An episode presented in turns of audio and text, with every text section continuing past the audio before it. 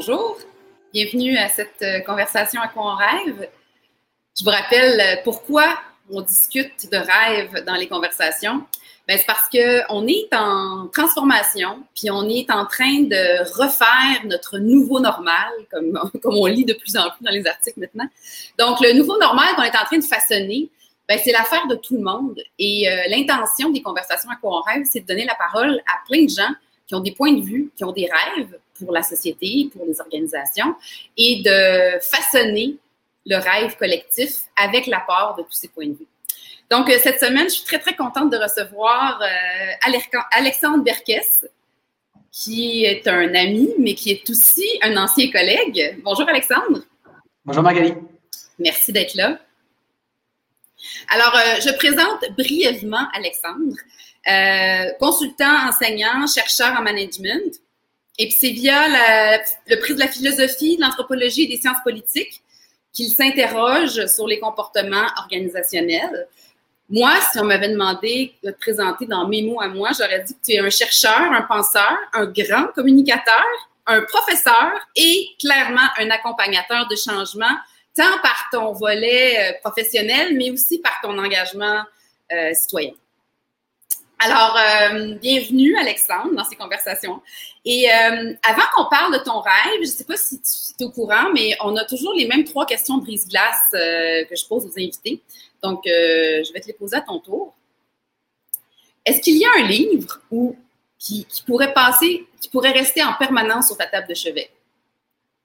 S'il y en avait un. les, Qu'est-ce qui pourrait rester? L'éthique de l'éthique de Spinoza. C'est celui qu'il y a actuellement déjà. Là, il est juste à côté de moi. Il, ne me quitte pas. Euh, c'est un livre qui se parcourt régulièrement, qui se digère difficilement du premier coup euh, et qui de ce fait-là, pour moi, correspond beaucoup à ce qu'est la démarche philosophique, c'est-à-dire euh, une espèce de cheminement de vie. Et le but, c'est pas de le lire pour trouver une information, c'est de le lire parce qu'il te met dans une disposition propre à t'émanciper et à te libérer. Et donc, j'aime bien prendre ça quand justement je me sens un peu agité la méthode, euh, la méthode spinoziste, assez rationnelle, structurée, euh, qui fait pas de la rhétorique ni du roman, mais qui essaie de poser les choses, bah pour moi, ça me, ça m'ancre au quotidien. Donc, j'aime ça, avoir ça juste à côté de moi. Super. Ben, la deuxième question, tu as étudié dans différents domaines, tu as clairement plusieurs intérêts. C'est quoi le premier métier auquel tu as rêvé quand tu étais enfant? Oui, c'est vrai que j'avais oublié. Ça, celle-là, j'avais oublié comme question. Euh, ça devait être volontaire, afin que ma psy me dise pourquoi, pourquoi j'ai oublié cette question-là. Euh, elle est importante, elle est euh, vraiment. je pense que c'était vraiment d'aller m'intégrer ou m'incruster dans les discussions que je vois dans la rue.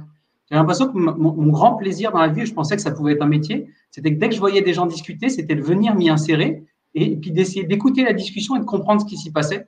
Et, globalement, en fait, des fois, le métier de consultant, euh, quand on vient de l'extérieur et qu'on s'insère à l'intérieur des, dynamiques organisationnelles, ça ressemble un peu à ça. On essaye de comprendre pourquoi ils utilisent ces mots-là, pourquoi ils parlent comme ça, pourquoi il y a tel rapport entre les gens, etc. Et moi, j'aime ça, essayer de déconstruire un peu euh, ce que je peux voir de l'extérieur pour faire en sorte que les gens aient plus d'espace pour exprimer leur propre euh, désir, leur propre être, et que de ce fait-là, il, il, y a davantage de coopération puissantisante, en tout cas libérante au quotidien au travail. Puis finalement, ben, tu as peut-être répondu avec ta première question, avec la première question, mais euh, quand tu te décentres, quand euh, tu t'es moins aligné ou tu manques de courage, ou peu importe, puis tu as besoin de te, ramener vers toi, c'est quoi que tu fais? C'est quoi ta stratégie? Euh, mes enfants. Ah oui? c'est le, seul truc, je pense que c'est presque la seule activité qui m'empêche de mentaliser ou d'intellectualiser le réel. Parce que j'en ai, j'ai quand même trois jeunes enfants de moins de 4 ans, donc c'est intense. Euh, de ce fait-là, ça laisse pas le temps. Même si je voulais, je n'y arriverais pas. ça euh, je, dans, le moment. Ça remet directement dans le moment. Et puis, euh, je pense que c'est salvateur. Ça permet d'éviter de s'enfuir aussi des fois trop dans, dans, ses propres, dans son hamster ou dans ses propres arborescences cérébrales qui peuvent être infinies. Tout à fait. Donc, toi, Alexandre, sans plus tarder, on va révéler ton rêve pour ceux qui ne s'en rappellent pas. Donc, toi, tu rêves qu'on cesse de s'agiter pour qu'on se donne de l'espace pour penser. Je te laisse expliquer euh, l'énoncé de ton rêve, puis on, va embarquer là-dedans. Ben, en fait, souvent, euh, moi je pense, en tout cas dans mon cas, que quand on me demande cette question-là, quand, quand j'y ai répondu, quand tu m'as demandé assez spontanément, j'ai l'impression qu'on répond, on parle vraiment de nous à ce moment-là, pas que notre vision, en fait, de nos besoins. Et qu'en fait, je me rends compte que dans mon parcours de vie, j'ai toujours eu besoin, euh, j'ai toujours eu l'impression de m'agiter, ou les gens ont toujours eu l'impression que je m'agitais parce que je suis un hyper, je suis un hyperactif, je suis un hypersensible, euh, j'ai beaucoup d'énergie et d'intensité. Euh, alors que moi, j'avais l'impression que c'est juste une source, d'énergie qui débordait et puis j'avais pas l'impression de m'agiter. Et après, euh, quand j'ai commencé un petit peu à me, frotter à la philosophie et à lire des textes anciens et des textes classiques, je me suis rendu compte que la majorité des, des penseurs, que ce soit en théologie, en philosophie, dans tous les courants des sciences humaines et sociales, en fait, ça a toujours été un des, un des fils conducteurs de leur, de leur pensée, c'est de dire à quel point on est déterminé par nous-mêmes, par notre volonté, par notre aide, par ce qui est bon pour nous, versus comment on est déterminé par les autres par le monde qui nous emprunte, qui nous dit d'aller dans une direction, qui nous dit qu'il faut aller acheter un téléphone portable intelligent de la dernière génération, qui nous dit qu'il faudra avoir un travail euh, qui puisse être source d'identité, euh, pas que professionnelle, mais globale et personnelle. Euh, toutes ces injonctions-là, en fait, on retrouve dans la majorité des penseurs classiques, même il y a 2000 ans chez Aristote, cette notion entre cette, questionnement entre l'intérieur et l'extérieur. Et souvent, ces penseurs-là ont qualifié des individus extrêmement, enfin, principalement déterminés par les choses extérieures, par le monde et les autres, des gens qui étaient agités. Il y a des gens qui, tel un ballot de paille, dès que ça souffle dans un bord, vont d'un côté, puis dès que ça souffle de l'autre. Et de ce fait-là, ils vont dépenser beaucoup d'énergie, s'agiter beaucoup, faire de l'extérieur, on a l'impression qu'ils agissent beaucoup, mais en fait, ils n'ont pas réellement fait ce qu'ils voulaient faire pour eux. Et au final, euh, à quel point ils ont pris le temps de se demander s'ils avaient le goût d'aller dans cette direction-là. Et, tout, le questionnement, et c'est pour ça que je me suis retrouvé à tomber, enfin, je suis tombé dans Spinoza, euh, on aurait pu dire librement, mais je pense justement pas librement. C'était un penseur qui a fait écho chez moi parce que justement, il nous disait, bah, il y a des forces qui nous dépassent parce que c'est les forces du social et on peut, la seule chose qu'on peut faire, c'est les comprendre parce qu'elles s'exerceront toujours de manière plus puissante sur nous que notre propre puissance d'être est capable de, renverser. Donc, on ne pourra rien faire contre. Par contre, on peut les comprendre, comme au judo. On être capable de les utiliser ou de les auxiliariser à notre, pour notre bien-être et pour notre libération. Euh, et donc, c'est là-dedans que j'essaye de moi-même cheminer et puis d'accompagner les autres là-dedans. C'est de dire comment trouver une proportion juste entre ce qui nous détermine de l'intérieur et de l'extérieur. Puis quand tu fais ce souhait-là, bon, tu viens de le dire, tu le fais pour toi. Euh, moi aussi, je le fais pour moi. Puis on, tu le diriges aussi beaucoup. Euh, bon, évidemment, c'est bon pour tout le monde, mais quand on en a parlé préalablement, tu le dirigeais aussi beaucoup aux gens qui sont en position de leadership, les gens qui sont en position de consultant, conseil. Euh, puis veux-tu un peu préciser le pourquoi cette cible-là particulièrement, pourquoi ça serait encore plus important, ou en tout cas un élément euh, prioritaire pour toi que ces gens-là prennent le temps de penser, de réfléchir? Il y, a, plusieurs raisons. Euh, une première, c'est que déjà, euh, globalement, dans les gens qui ont des hauts postes ou qui se retrouvent dans des postes d'influence, etc., ils ont, en termes de proportion, ils sont plus importants à être des gens qui sont des hyperactifs, par exemple, ou des hauts potentiels, ou des personnes avec des capacités importantes et intellectuelles. Et de ce fait-là, c'est des gens qui peuvent plus facilement se perdre dans l'agitation. C'est des gens qui peuvent, de ce fait-là, mieux tenir que les autres sous ces injonctions d'excitation, de, enfin d'injonctions à la performance, etc. Donc, ils vont plus facilement, sans être malades, euh, sans être en colère, sans être tristes, se lancer là-dedans à corps perdu et être relativement performants là-dedans. Donc, c'est plus difficile pour eux de se rendre compte. Donc, déjà, il y en a une proportion importante d'entre eux qui sont plus agités que la moyenne euh, par rapport à la population. La deuxième, c'est que stratégiquement, et là, c'est vraiment une question stratégique, c'est que c'est des gens qui ont une influence plus importante que d'autres sur les, environnements qui déterminent et qui conditionnent les conditions de vie quotidiennes des employés. De cette place, ces gens-là, si on arrive à les faire évoluer eux, on sait que ça peut changer la vie de centaines, de milliers, de dizaines de milliers d'employés. Donc de cette là, je pense qu'en termes vraiment stratégiques, en tant que citoyen, je me dis si je veux faire émerger des conditions plus favorables au bien-être de chacun, bah, c'est d'abord en visant ces gens-là qui, un, ont plus de chances de s'agiter, deux, euh, ont plus d'influence sur les conditions pratiques et de travail du quotidien, et aussi euh, parce que ce sont des individus qui ont, en tout cas par rapport au cheminement que moi je mène, euh, sont plus susceptibles d'être sensibles à l'approche que je vais leur proposer. Parce que je pense qu'il y a vraiment plusieurs manières de, diminuer son degré d'agitation et de prendre davantage de temps de penser. Et moi, ce que je fais, c'est que j'accompagne ceux qui, pour qui les mêmes stratégies de régulation fonctionnent. Et c'est pas pour tout le monde. Donc j'ai eu tendance à viser des gens qui, pour qui ces stratégies-là fonctionneraient aussi mais je sais qu'elle ne fonctionne pas pour d'autres. Il y en a qui vont choisir le yoga, la pleine conscience, des approches plus corporelles. Moi, je vais les amener souvent vers une approche plus intellectuelle et de mentalisation. Puis c'est qui, quand tu dis les gens que j'accompagne, juste qu'on se situe, c'est qui ces gens-là que tu accompagnes? Euh, bah déjà, je n'ai pas de service d'accompagnement là-dedans. Donc, je, le fais toujours de manière non monétaire et je le fais à travers soit euh, des gens que je fréquente dans le milieu associatif, etc. Parce que je travaille essentiellement dans le milieu de la santé. Je suis avec des associations de patients euh, au quotidien. Euh, donc, beaucoup de neuroatypiques, donc beaucoup de gens, par exemple, qui sont des hauts potentiels intellectuels ou émotionnels, qui sont des gens qui sont souvent pris dans ces boucles-là et que j'accompagne là-dedans, mais donc du point de vue bénévole associatif. Mais deuxièmement, euh, c'est souvent en fait 80% du temps à travers mes mandats professionnels.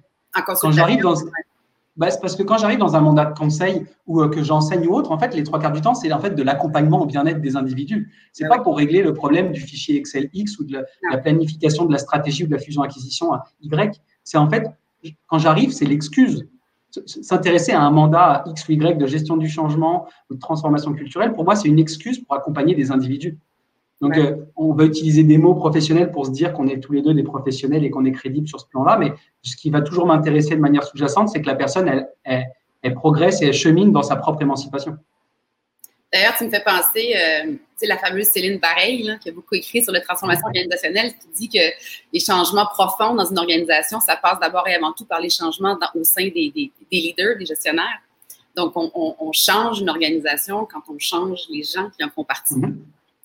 Ou, euh, deuxième option, quand on change les récits collectifs, c'est ce qu'on essaye de faire dans la santé, c'est de faire prendre conscience, par exemple, aux patients, parce que si je faisais le parallèle dans la santé, nous, à la fois, dans ce qu'on fait, on a beaucoup accompagné les médecins, les professionnels de santé à travailler davantage en partenariat avec les patients, mais parallèlement, on travaille à des stratégies d'incapacitation citoyenne pour que chaque patient et proche aidant se rende compte qu'il a des savoirs, des compétences et qu'il peut sans à devenir un acteur pertinent et relativement actif et proactif des soins. Donc, ça se fait des deux. Donc, je, je, les vise en premier parce qu'ils sont plus faciles. Euh, des fois, les leaders, ils sont plus accessibles, ils ont plus de temps à libérer pour ça, alors que les autres, des fois, sont pris dans un travail qui leur permet, et un, quotidien qui leur permet pas de s'échapper. Mais les deux sont nécessaires, je pense. Alors, je prends une seconde pour euh, souligner la présence de Dominique Dancause, qui est une, ah. une ex-collègue. Elle est heureuse d'être avec nous deux et nous aussi, on est heureux. Euh, il y a Michel Carpentier qui est toujours presque là chaque semaine. Merci d'être Cindy La Montagne euh, aussi qui est présente et qui euh, nous dit que pour l'instant, ben écoute, elle dit excellente entrevue. On vient de commencer. Tu nous mets de la pression, Cindy. moi, personnellement, là, je te dirais que quand moi, je tombe dans l'agitation, je me suis posé la question, c'est quand je déroge à mes propres pratiques, mes conditions de succès personnel, puis que je me laisse aspirer par des peurs ou par des croyances, comme par exemple, étant à mon compte, en consultation, la peur de, perdre, la peur de me faire dépasser, la peur. Puis c'est là que je vais me mettre à m'agiter comme le petit canard versus faire de l'action plus posée, plus intentionnelle. Euh, c'est comme la peur de, de, perdre le contrôle quelque part, hein, qui, qui, qui, parfois euh, pousse à ça. Puis, mais je me suis demandé dans nos organisations, là, on s'entend là que dans les organisations, en tout cas, moi, mon expérience Amérique du Nord, dans les organisations, j'ai l'impression presque l'agitation est, recommandée, tu sais. Ça va, ça va-tu avec l'espèce de culte de la performance et de la quantité? Qu'est-ce que tu en penses? Ben, je pense que oui. oui, ça va avec. C'est-à-dire que je pense qu'il est d'autant plus facile aujourd'hui d'être dans l'agitation qu'il y a des stimulations de plus en plus nombreuses et diversifiées que ce soit les courriels, le téléphone qui sonne, euh, les, collègues qui peuvent venir plus facilement te solliciter au bureau, euh, dans des open space. Euh, tous les espaces, globalement, sont beaucoup plus stimulants en termes de publicité, en termes de même d'attente. C'est-à-dire qu'on va s'attendre à ce que tu sois disponible, agile, flexible, que tu répondes rapidement, etc. Donc, on est dans une culture et un environnement technologique qui favorise l'agitation et donc la, détermination par l'extérieur. Donc oui, donc c'est d'autant plus difficile. C'est d'autant plus difficile. Par contre, ces moyens qui à la fois nous aliènent, enfin qui peuvent être des vecteurs d'aliénation, peuvent à la fois être des moyens d'émancipation parce qu'ils sont aussi l'occasion d'avoir ce genre de discussion où on prend un espace pour penser, c'est ce qu'on est en train de faire, et en même temps de se mettre en lien justement sur les stratégies. Moi, je partage euh, régulièrement aussi sur Facebook, voici comment, ou sur LinkedIn, voici comment je canalise face à telle situation professionnelle ou quand j'accompagne tel mandat, voici, voici ce que je mets en place. Donc aussi, ces moyens-là peuvent euh, par exemple, tu sais comment j'utilise Facebook. Je peux utiliser Facebook euh, pour un lieu de débat citoyen relativement mesuré, nuancé, où des gens d'univers euh, politiques et idéologiques très différents se, parlent de manière avec une éthique de la communication très saine et constructive. Et eh ben, c'est huit ans de travail sur Facebook à, créer cet environnement qui, Facebook peut être un, un, environnement polarisant, dichotomisant, source de colère, etc. Mais on peut aussi en faire, avec beaucoup d'investissement quand même, un environnement propice à la démocratie euh, au sens conflictuel, c'est-à-dire l'expression des, des, formes de vie sages, euh, plus ou moins désirables, et que les gens puissent en dialoguer de manière explicite et, et, et, cordiale, et donc euh, en fait beaucoup plus empuissantisante pour nous tous. Donc, dans, le fond, dans ce que tu dis, là, le, fait que ça peut, être, ça, peut être une, ça peut être une cause qui nous amène à mauvaise place, mais ça peut être aussi une façon de, discuter et de se ramener. Ben, ça veut dire qu'il faut, euh, il faut d'abord et avant tout un peu avoir une espèce d'éveil, une prise de conscience de cet état de mon Dieu, je m'agite ou je m'agite pas. Est-ce qu'on peut tenter une forme de définition? Qu'est-ce qu'on veut dire quand on dit ça? Ça veut dire quoi s'agiter? C'est quoi un exemple d'agitation au quotidien? Là?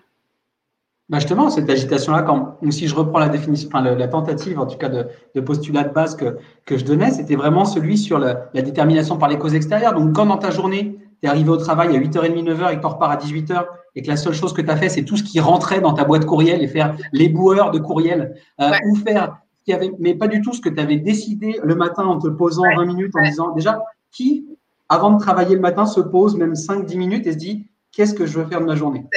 Qu'est-ce que, comment je veux personnellement progresser, comment je veux accompagner mes collègues ou mes, ou mes, mes, collègues plus ou moins de degré de hiérarchie ou mes amis, et de se dire, bah, tiens, aujourd'hui, je vais donner davantage d'attention à Daniel parce que j'ai vu que les semaines dernières, c'était compliqué. Donc, dans la journée, je vais m'arranger pour donner plus de temps à Daniel parce que d'habitude, je la presse un peu quand elle essaye de m'expliquer X Et, et juste ce moment de, d'ancrage et de, de décision sur ce qu'on va faire de notre journée, de notre temps, la majorité d'entre nous, et je m'inclus parce qu'il y a des jours où c'est vraiment cette réalité-là, bah, ne l'avons pas.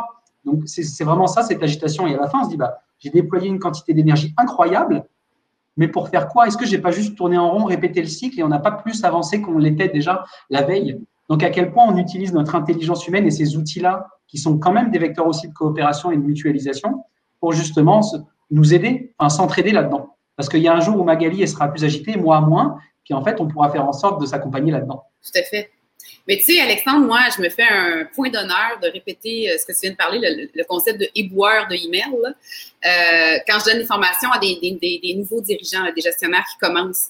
Et puis quand je leur parle euh, que c'est un piège de faire ça, euh, parce que quand tu fais ça, évidemment, tu rentres dans la liste de priorités des autres. Tu n'es pas en train d'accomplir ce que tu t'étais donné ou ce n'est pas tes priorités à toi. J'ai des visages complètement déconfits ils sont complètement perdus quand c'est comme si c'est une réalité que je leur expose qui est contre tout ce qu'ils ont cru et tout ce qu'ils ont entendu jusqu'à maintenant. Donc c'est pas toi et moi on s'en parle, on, est bien d'accord, ça a l'air d'être bien évident, mais pour beaucoup de gens en organisation, ils sont subjugués quand on amène cette idée-là. Donc euh, je pense que je reviens au point de départ, c'est la notion de, de, de c'est au moment où on se rend compte cette agitation-là n'est pas à notre service.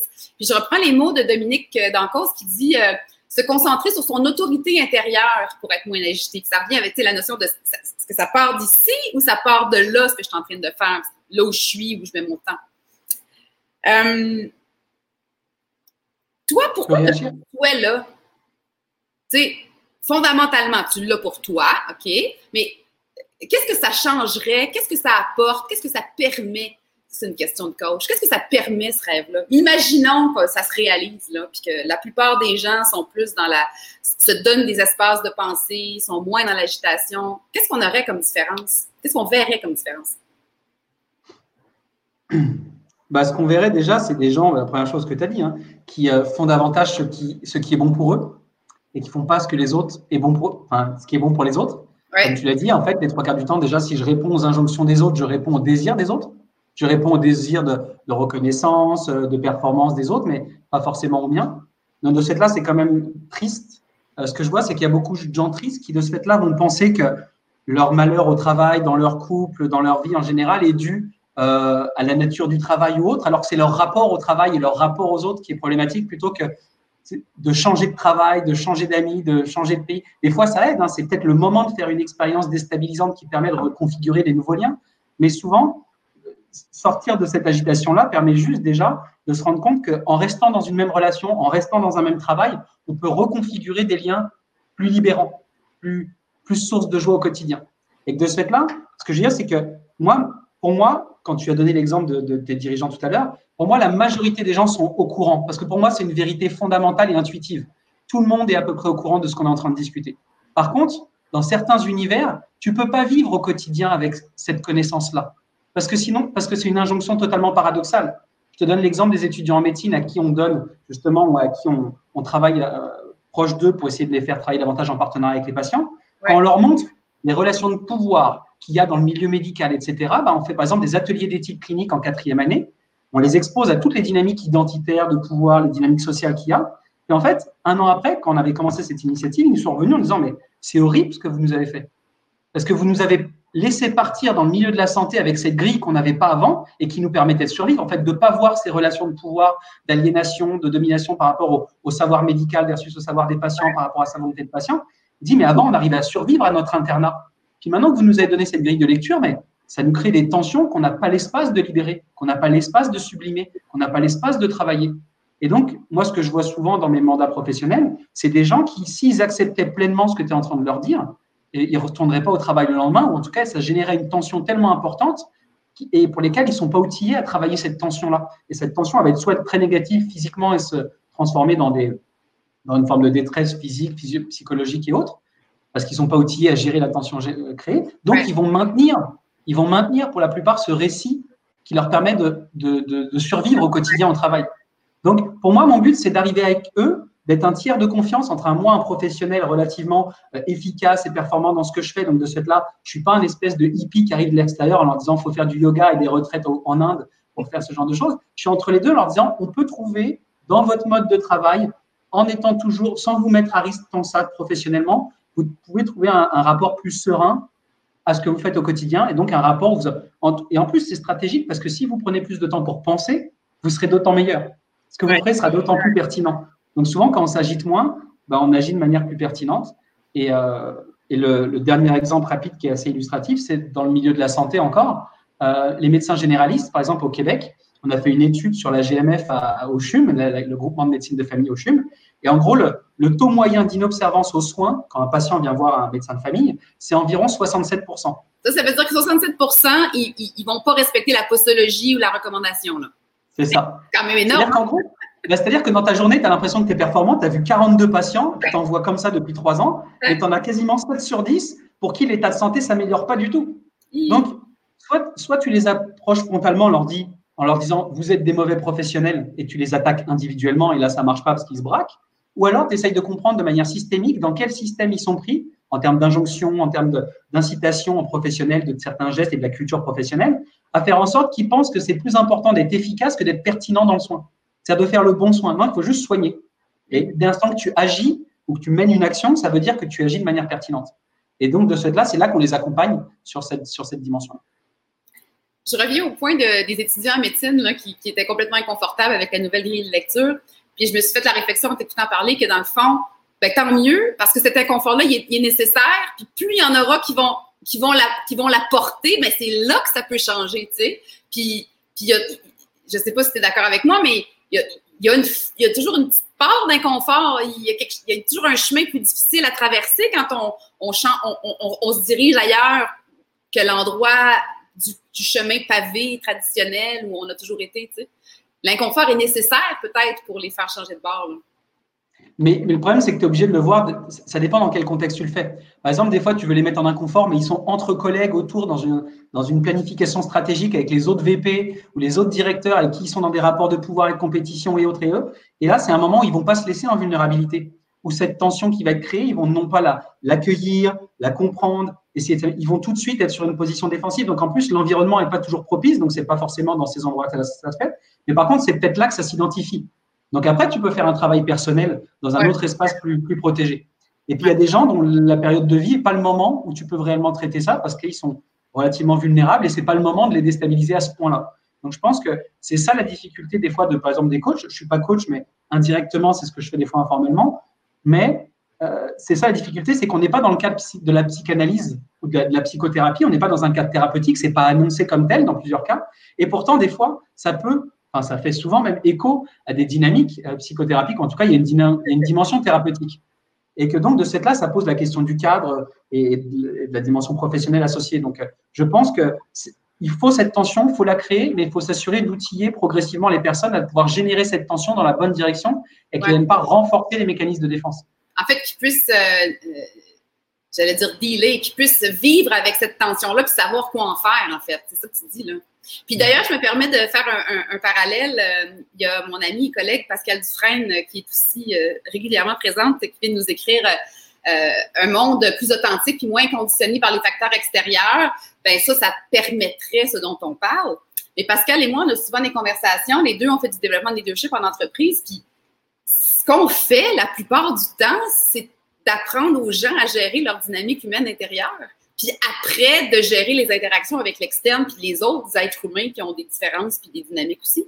Donc, euh, c'est pas thérapeutique, mais c'est comme ça qu'on arrive à apprendre à, des leaders, à être des leaders authentiques puis pertinents euh, euh, au goût du jour, si je peux dire. Là. Ben, ça l'est. C'est profondément thérapeutique. Euh, c'est profond. Et de ce fait-là, on ne le reconnaît pas comme ça parce qu'on a l'impression qu'il n'y a que des professionnels de la santé diplômés et formellement reconnus comme ça. Mais ta tante qui t'accompagne dans tes peines d'amour ou tes difficultés scolaires ou a un rôle thérapeutique. En fait, est une actrice de soins, est un acteur de soins. Et donc, un, ça compte. Mais deux, ce qui est intéressant, c'est que moi, ce que je prends par contre par, euh, comme prisme est un peu différent, c'est que euh, en gros, vous, par exemple, celui que tu as donné, c'est un prisme d'individualisme méthodologique. C'est-à-dire, on part sur l'individu, on essaye de voir comment il fonctionne et ses mécanismes à lui. Et après, on le plonge dans la société, puis on le fait avoir des compromis ou trouver comment réguler ça avec les autres. Moi, je prends le prisme donc de la philosophie et de Spinoza, et l'inverse qui dit avant de te comprendre toi-même, faut comprendre ton faut comprendre le tout, l'univers, le cosmos, etc., la substance qu'il appelle. Et après, tu comprendras ton rapport à ça. Donc, en fait, pour Spinoza, la libération, elle vient pas d'une autonomie au sens libéral, comme on l'entend, c'est indépendamment des autres.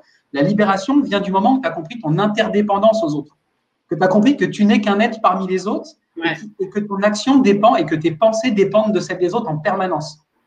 Et que là, tu pourras te libérer quand tu te rends compte que ta marge de liberté, c'est pas celle qu'on te dit que tu as, mais c'en est une autre, plus subtile et qui se pense pas sans les autres, mais à travers les autres. Et déjà, là, ça, en termes thérapeutiques aussi, c'est un peu plus complexe parce que ça, c'est un pas un prisme habituel, mais ça permet de pas tomber non plus des fois dans ce qu'on peut avoir comme excès de la surindividualisation des enjeux psychologiques. Mais dans ce que tu dis là, moi, ce que je trouve très intéressant, c'est ce que tu dis là est tout à fait applicable à des systèmes organisationnels. Tu sais. Euh, je pense que je vais rajouter ça. Je vais aller lire. Bon, dis-moi, Alexandre, quand on s'est parlé, là, je t'ai dit, OK, mais on fait ça comment? Tu sais, concrètement, là, B à bas, là, Michel Carpentier nous écoute. Puis il se dit, OK, ben moi aussi, moi, je veux faire ça. Mais on fait ça comment?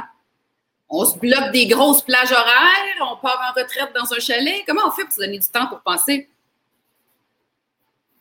Grosse question. Euh, bon, déjà, la première chose, c'est que pour moi, quand j'ai dit je rêve qu'on cesse de s'agiter, pour moi, c'est un cheminement de vie. Donc, je ne peux pas dire, tiens, Alexandre, il vient d'être nommé VP, VP à tel endroit chez Desjardins, et puis euh, donc maintenant, on va l'accompagner, et puis dans les six prochains mois, on veut qu'il arrête de s'agiter. Euh, ça marche pas comme ça. Euh, ça marche pas comme ça. Euh, et, si la théologie, les religions, la philosophie depuis plus de deux millénaires s'intéressent à cette question-là et essayent de trouver des solutions diverses, c'est parce qu'on n'arrive pas à y répondre. Donc déjà, il n'y a, pas, de solution. La seule chose qu'on peut faire, par exemple, et c'est moi, dans mon prisme toujours spinoziste, c'est toujours c'est cheminer vers davantage d'autodétermination à travers le tout. C'est ça. À la limite, il n'y a que ça. Tu n'arriveras jamais à être vraiment pas agité. Par contre, tu peux diminuer la proportion d'agitation. Tu peux t'assurer d'être davantage déterminé par toi-même que par les autres. Mais tu ne le seras jamais entièrement par toi-même. Euh, parce qu'il y a toujours les puissances du Pardon? Une question de présence à soi là-dedans aussi. Là. Tout à fait. Et ça, ça se fait euh, n'importe quand. Là. Ça se fait dans une foule, ça se fait dans un débat. Euh, Exactement. Les sensations. Euh, il y a des gens qui arrivent à faire de, la pratique de, pleine conscience en pleine réunion de travail. J'en connais. Des collègues qui m'ont dit, t'as pas remarqué. Enfin, je disais, tu étais dans un état. Je les connais suffisamment pour voir qu'ils n'étaient pas exactement dans le même état. Ils disent, oui, j'étais en méditation pendant ce temps-là. Je dis, ok, moi je m'attendais pas à ça comme réponse. Je pensais qu'ils étaient juste partis dans leur pensée. Mais justement, ils sont pas dans leur pensée. Ils sont dans un degré de présence extrêmement fort. Plus fort que quelqu'un qui aurait l'impression d'être là, de dire une phrase de temps en temps, gérer ses courriels en même temps et continuer. En fait, la personne qui est en train de méditer a certainement un plus grand degré de présence aux autres à ce moment-là que celle qui s'agite et fait semblant de travailler euh, et, répond à plein de courriels rapidement et répond à plein d'SMS, etc. Donc, en fait, moi, il y, a plusieurs choses que j'ai fait. Euh, je, vais partir de mon cas perso et après, c'est comme ça que j'ai commencé à accompagner les autres qui correspondaient à mon profil. Comme je l'ai dit encore une fois, c'est les personnes qui étaient avec un profil proche du mien, euh, pour lesquelles mes stratégies fonctionnaient aussi pour eux. La première chose que j'ai fait, c'est que je me suis rendu compte que ma volonté, justement, par rapport à celle de la société dans laquelle était limitée. Et que donc, si je passais mon temps à me dire moi-même, je vais, je vais euh, euh, avant, davantage cheminer vers davantage de choix euh, qui sont personnels, j'y arriverais pas en tant que tel. Et de ce fait-là, ce que j'ai fait, c'est que j'ai mis en place des conditions qui m'obligeaient à le faire. Donc, par, par exemple, avoir trois enfants. là-dessus, mais dès le premier enfant, j'ai dit à ma blonde, je fais des enfants, moi, c'était pas son objectif à elle. Hein. Je fais des enfants parce que je sais que c'est ma, c'est une, euh, comment dire, c'est nécessaire pour ma santé mentale. C'est le, c'est le premier moyen parce que je sais que cet amour inconditionnel que je savais à l'avance, parce que je sentais cette fibre-là, euh, qu'on n'est pas obligé tous d'avoir, hein, mais je la sentais personnellement, euh, de me dire, une fois que j'aurai mes enfants, je sais que quand j'aurai le choix entre deux activités, cet amour-là prendra, prendra le dessus parce que c'est un amour inconditionnel versus un amour plus conditionnel pour les autres, même pour ma blonde, qui reste un amour conditionnel, euh, contrairement. Ou de ce fait-là, je pouvais me retrouver à faire cinq ou six soirées par semaine de conférences, de débats citoyens, au lieu d'être présent avec ma, avec ma femme, ce qui est un enjeu. Hein, je ne suis pas dire que je suis un mari parfait. Mais par contre, en tant que parent, je ne me voyais pas être absent en tant que père, je ne me voyais pas être absent six, six soirs par semaine. Donc, pour moi, déjà, c'était de me mettre des barrières extérieures. La première, c'est ci. La deuxième, c'était de déconstruire mon rapport à l'argent qui a fait en sorte que je me suis imposé, ça fait plus de dix ans, que je travaille que trois jours par semaine. Donc de ce fait-là, ça me libérait du temps dans la semaine pour faire des activités qui étaient plus autodéterminées et auxquelles je pouvais perdre de l'argent ou ne pas en gagner. Et donc, ça fait plus de dix ans que j'ai laissé cet espace-là. Et en fait, naturellement, cet espace-là, il s'est comblé, il s'est rempli euh, d'activités euh, qui ont été des reprises d'études à plusieurs reprises, euh, des études en management, puis en philosophie, en théologie, euh, qui a été l'occasion de prendre davantage de temps pour justement des pratiques corporelles, où je suis pas très avancé parce que j'ai du mal sur cette dimension-là, mais qui m'ont aidé sur les autres dimensions. Et en fait, si j'avais pas pris ce temps-là, donc déjà, si je m'étais pas forcé à déconstruire mon rapport à l'argent et à me dire, tu peux gagner plus de 100 000 et plus, comme plein de jeunes professionnels ou de professionnels intermédiaires à Montréal, et même avancés, euh, mais aussi avec, avec la moitié de ce salaire-là, euh, tu peux aussi très bien vivre. Donc déjà, il y a un travail qui, je pense, était aussi propice à ma génération, c'est-à-dire il y a un travail de, qui, a, qui, est entamé sur ce rapport au biens matériels, qui m'a aidé à accorder davantage, moins de place au travail salarié, donc rémunéré, et davantage de temps au travail citoyen, bénévole, etc. Donc ça, ça m'a amené, ça m'a forcé à euh, utiliser cet espace-là de cette manière. Et la deuxième, enfin la, la troisième que j'ai eue, c'était vraiment la dimension, ce que je dirais, qui est partie par la philosophie, mais qui est devenue spirituelle au sens large, qui est de dire, la grosse, en fait, à partir de Spinoza, qui est de dire, un des enjeux majeurs de l'agitation, c'est qu'on désire des choses qui sont contingentes, c'est-à-dire des choses qui sont conditionnelles. Genre, je désire un être, un être, mon mari, euh, une autre personne, mais cette personne-là peut disparaître, ne pas être là dans la journée quand j'ai besoin d'elle. Donc, je vais vais pas pouvoir nécessairement toujours être en joie parce que les sources de mon désir dépendent du contexte dans lequel, dans lequel je suis, si je suis au travail, pas au travail, si, si je suis disponible, pas disponible. Et donc, ce que plusieurs philosophes et théologiens ont proposé, c'est de dire le seul moyen d'être en joie et d'être autodéterminé tout le temps, c'est d'être en contact avec quelque chose qui est tout le temps là en permanence. Et donc, il y a eu plein de réponses. Moi, j'ai choisi celle de Spinoza, qui était celle de dire celle de l'immanence, c'est-à-dire de dire la vie, la générosité de la vie en permanence. Peu importe ce que tu fais, il y a toujours un élan de recomposition, il y a toujours un pari de l'aide mutuelle, il y a toujours un pari de la générosité, il y a toujours un pari de la vie. Donc, si tu te fies, Alexandre, à ton, empiriquement ton expérience, tu n'as jamais manqué d'amour au sens large de l'amour avec un grand A. Tu as, toujours été accompagné, tu as toujours. Et donc, de ce fait-là, pourquoi as-tu peur à ce point-là de ne pas avoir de contrat de travail et donc d'essayer de faire 12 mandats en même temps alors que tu n'as pas le temps de les faire correctement quand tu voudrais? Comment tu peux développer cette sérénité par rapport à tes relations amoureuses, par rapport à tes relations amicales, par rapport à tes relations financières, par rapport à tes relations professionnelles? Et donc, au moment où on arrive à se. Moi, c'était mentalement, il y en a c'est corporellement, à avoir une forme de communion, à une source de joie qui est tout le temps présente, bah, en fait, les conditions de vie ou la manière dont on les réalise sont, sont moins stressantes, il y a moins de peur, il y a moins de crainte. Et de ce fait-là, on agit plus avec confiance et avec un espèce de pari naïf envers le fait que l'essentiel du temps, ça va bien se passer. Et donc, donc, il y a la dimension spirituelle, le fait de se forcer au quotidien à se libérer de l'espace en ne travaillant pas cinq jours par semaine à fond, euh, et aussi d'avoir des choses qui, pour nous, nous ancrent. Il y en a, c'est la nature, et moi, c'était les enfants. Donc, ça, c'est les, ça, c'est les choses que j'ai fait moi-même. Ensuite, ce que j'essaye de partager ça pour que les gens se rendent compte qu'ils peuvent faire un cheminement équivalent. Donc, j'essaye de les amener à faire ce, cheminement personnel, de s'accrocher à une source de quelque chose de plus universel. Et après, ce que je fais, c'est à partir de leur travail, de les, des mots qu'ils utilisent, j'utilise la méthode socratique. La méthode socratique, c'est que dès que la personne dit une phrase, c'est essaye de comprendre les présupposés et les postulats sous-jacents qui fait que pourquoi tu dis ça? Pourquoi tu prends pour acquis que? Et donc, Dès que tu reviens là-dessus, dès que tu commences la méthode socratique, en moins d'une demi-heure, tu arrives toujours au fondement des craintes de la personne. C'est hyper simple. Et c'est pour ça que Socrate, il a été condamné à mort, hein, parce qu'il était insupportable, il faisait ça à tout le monde. Euh, donc, au bout d'un moment, il approchait tout le monde en leur faisant ce questionnement permanent qui les amenait à se rendre compte de leur propre paradoxe. Et au bout d'un moment, tu n'as pas envie d'avoir un ami qui passe ton temps à te montrer tes paradoxes. Euh, donc, euh, Donc, euh, à moins qu'il soit bienveillant, qu'il t'aide, etc. Mais des fois, ça peut être mal vu parce qu'il y a beaucoup de défense. Donc, le, dans la sphère professionnelle, ça se fait beaucoup à travers la méthode socratique, qui est vraiment une méthode d'interrogation des présupposés et des postulats sous-jacents aux décisions organisationnelles. Et c'est ce qu'on enseigne à HEC Montréal, par exemple, dans le cours obligatoire à toutes les options de la MSC, un cours d'économie et organisation, où on apprend à tous les étudiants, en, donc en première ou deuxième année d'MSC, de maîtrise, avec, euh, avec plusieurs euh, personnes qui sont, il y en a quelques-uns qui sont là d'ailleurs, euh, on enseigne un cours où on, on, enseigne aux professionnels à interroger les postulats et les présupposés de leurs décisions organisationnelles. Et ça, ils gardent ça comme méthode pour essayer de comprendre qu'est-ce qui les détermine à choisir telle option plutôt que telle option et à se rendre compte comment leur peur embarque dans chacune. Il y a une technique dont j'oublie le nom, qui était dans le questionnement qu'on appelle la, technique des, des, grappes. Alors, la question, là, tu poses une autre question, puis là, effectivement, tu arrives un petit peu à la racine d'où ça part. Puis c'est là qu'on peut évidemment avoir des éveils, ou en tout cas, au moins comprendre de l'extérieur ce qu'on voit là. Et c'est fascinant tout ce que tu nous dis, puis euh, je, j'aurais envie de te demander, euh, tu as nommé Spinoza plusieurs fois. Euh, il y a peut-être des gens qui sont là, puis moi, je, connais le nom, mais je ne peux pas dire que je l'ai lu. Est-ce que tu aurais euh, des recommandations de quelque chose si on veut aller creuser euh, sur ce personnage? Qu'est-ce que alors, tu alors déjà, ce que je ne recommande pas, c'est de rentrer dans, directement dans le texte. Oui, ok. c'est très décourageant, la, la grande majorité. C'est très décourageant. Moi, ça a été facile pour moi pour une raison particulière qui n'est pas mon degré d'intelligence du tout, mais qui est le fait que euh, je, suis, je suis formé à la physique théorique, je suis physicien à la base. Et en fait, c'est une méthode géométrique. C'est-à-dire qu'en fait, c'est démontré avec une pensée par axiome, qui est très, très logico-mathématique, qui pour la majorité des philosophes, donc, n'est pas très naturel, mais pour moi, l'était, ouais. fait d'avoir fait 5 ans de physique théorique. Donc, je suis rentré dedans moins difficilement, mais accompagné par quelqu'un qui le connaissait.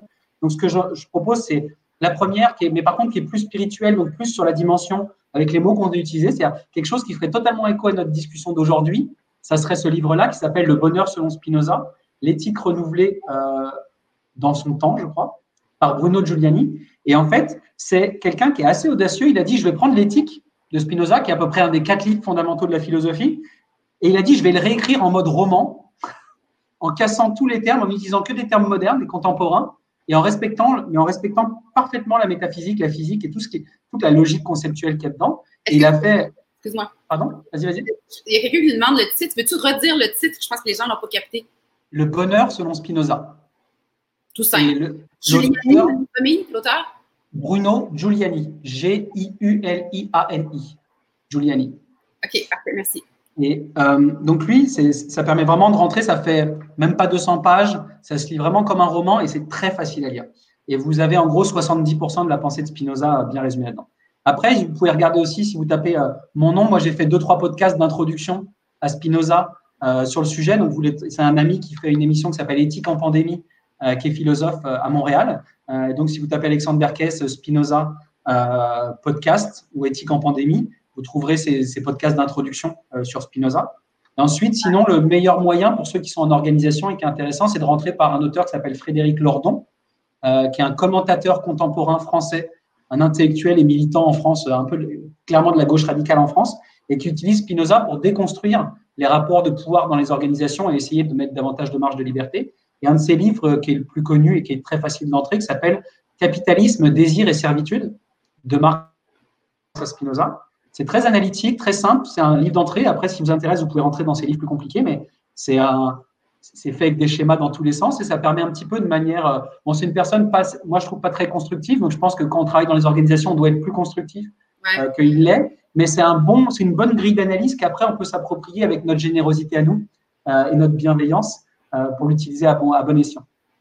Il y a Dominique Dancos qui parle du livre de Frédéric Lenoir, Le miracle Spinoza pour connaître l'homme, qui peut être intéressant absolument incroyable. Et, de, et alors, la même chose est en aussi puissant, moi je dirais même un petit peu plus puissant, euh, celui de Irving Yalom, euh, qui est le, le, le, le, problème Spinoza.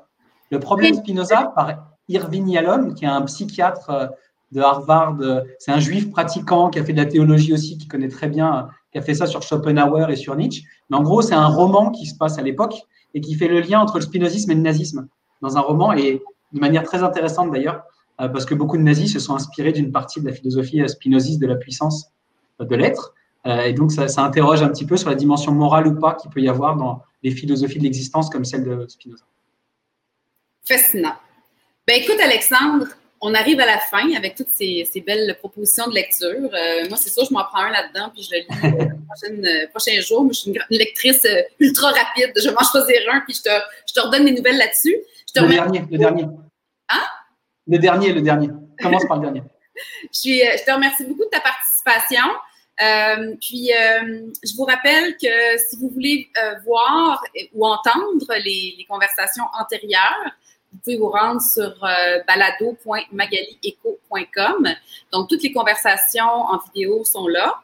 Et euh, il y a aussi euh, les versions audio disponibles en podcast sur Spotify, iTunes ou Google. Donc, elles sont aussi toutes disponibles en, version audio. Donc, je remercie Cathy qui est à la technique et je remercie également Claire qui, Claire Solinger qui écoute à chaque fois les conversations, il nous fait une captation visuelle, une espèce de compte rendu euh, inspiré de comment elle a capté euh, ce qui a été dit. Donc, vous pourrez voir ça dans les prochains jours. Merci beaucoup, Alexandre. Puis, euh, si pour une raison ou une autre, il y a un titre, quelque chose qui vous a échappé, n'hésitez pas à écrire sur le chat du lien Facebook et puis moi ou Alexandre, on pourra venir vous donner le titre qui vous manquerait ou quoi que ce soit. Donc, ben, merci, Alex. Puis, merci à toi, puis euh, la semaine prochaine, mais c'est encore le mardi, puisque mercredi est une journée fériée. Donc, on se retrouve euh, la semaine prochaine avec euh, Joanie Lacroix. Merci beaucoup. Bonne semaine. Bye. Bye. Salut.